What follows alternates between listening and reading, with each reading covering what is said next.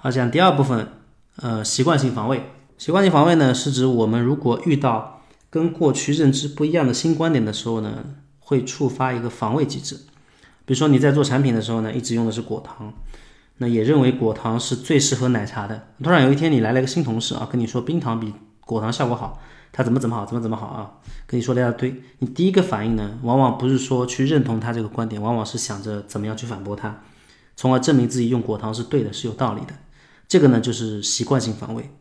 当你自己感觉到自己的观点、尊严受到挑战的时候，第一反应不是去思考这个质疑是不是正确、是不是合理，而是先去反驳对方。这个就叫习惯性防卫。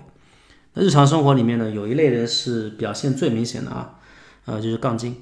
他们基本上是喜欢抬杠来保持自己的存在感的，是为了反对而反对。理解人可能不好，但是战斗力是比较厉害的啊。表达力可能也不好，但是存在感是很强的。他们可能会觉得我说什么的那就是什么的，我没见过的它就是假的，我不相信的它就是错的，我不喜欢的它就是垃圾啊，这个就是杠精。他们会拒绝接受一切新的观点。我希望你们在座的没有没有是这样的人啊。那为什么会有出现习惯性防卫的现象呢？我们可以看一个简单的例子啊，你们生活中可能都会遇到的啊。假设你跟一个媒体老师啊预约了一个采访啊，如果你们没采访的话，就当是预约开了个会吧啊。第一天。媒体老师迟到了啊，跟你说，哎，今天我这个有点事情，我们改到第二天。然后第二天呢，他又迟到了，要跟你说，我改到第三天。第三天他又又又迟到了。这三天下来，你得出的结论是什么呢？得出结论是这个媒体老师一点都不守时，他没有时间观念，对吧？那如果说这三天的情况是反过来的，这三天都是你自己迟到了，没有及时到，那你怎么会说？你是会怎么说呢？你可能会说，第一天我路上堵车了，实在是过不去，这不怪我，这是别的车堵住我了。第二天家里有急事，哎，我奶奶出什么事情，我要去医院看她。如果我不去的话，我就是不孝顺。第三天早上闹铃没有响，这个这个闹铃已经坏了好几天了，对吧？我一直没修。这个今天恰好我要出事，要出出去做事情的时候，他给我罢工了，对吧？所以是闹钟的错，不是我的错。你们可以看到，正常情况下，如果说一个问题出现在别人身上，我们习惯性的把这个问题会归因于别人，就怪别人，那是那个人自身有问题。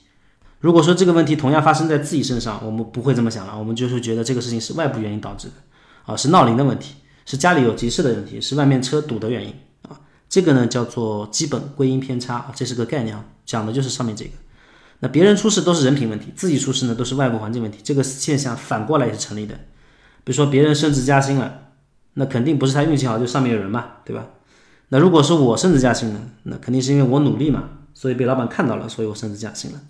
那明白了这个心理基础呢，就比较好理解为什么我们会有习惯性的防卫了。因为我们感觉到自己遭受到挑战的时候，会下意识的去找外部的原因。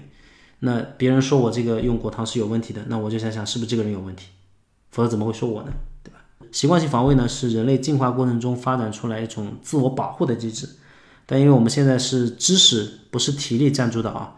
都是靠知识来来获得收入，获得一个社会地位的。那这种根深蒂固的习惯呢，会不知不觉的影响我们的成长。就是我们不会愿意去接受新的观点，看到新的观点，我们可能下意识的去反驳了，这样你就没有办法跟他探讨去获取新的知识了。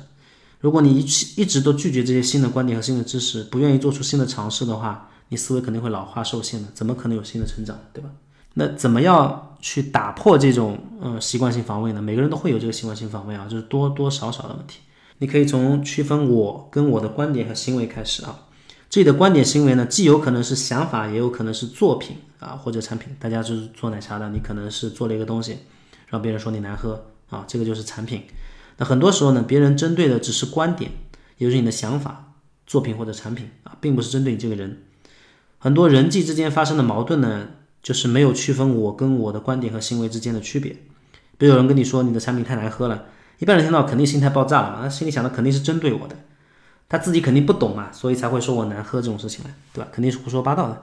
其实对方只是纯粹的说你这款产品它不好喝，并没有说你怎么样做都不可能做好这款产品，他也没有说你其他产品做的也难喝，对吧？他甚至没有说你这款产品一直是做做很难喝的，他也没有说这个人是说你这个人不行，做出来产品都难喝。所以，我们遇到一些新的观点或者有不同意见的时候，第一反应应该是控制自己反驳的冲动。那先推先听对方把话说完，啊，让对方能够充分的表达。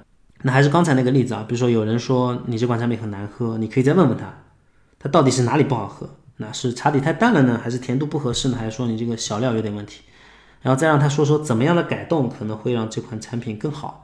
但有些人可能说不出来啊，那你就不用管他了啊。如果有些人说得出来，你可以跟他讨论讨论，去聊出一些新的思路、新的想法。通俗简讲呢，就是我们要学会区分人跟事，对事不对人。自己说话呢，不针对个人，也不要把自己把别人的话呢套到自己身上面啊，纯粹就就事论事。只要做到这一点呢，很多人际矛盾可能就不存在了。我们说一个名人的名言啊，就乔布斯在生前说过一句比较有名的话啊。我特别喜欢跟聪明的人在一起工作，因为最大的好处是不用考虑他们的尊严。他的意思难道说聪明人没有尊严吗？当然不这个意思啊，是聪明人知道尊严不是在别人驳倒自己的时候去维护面子啊，真正的尊严是发现改进和成长的机会，成为更好的自己。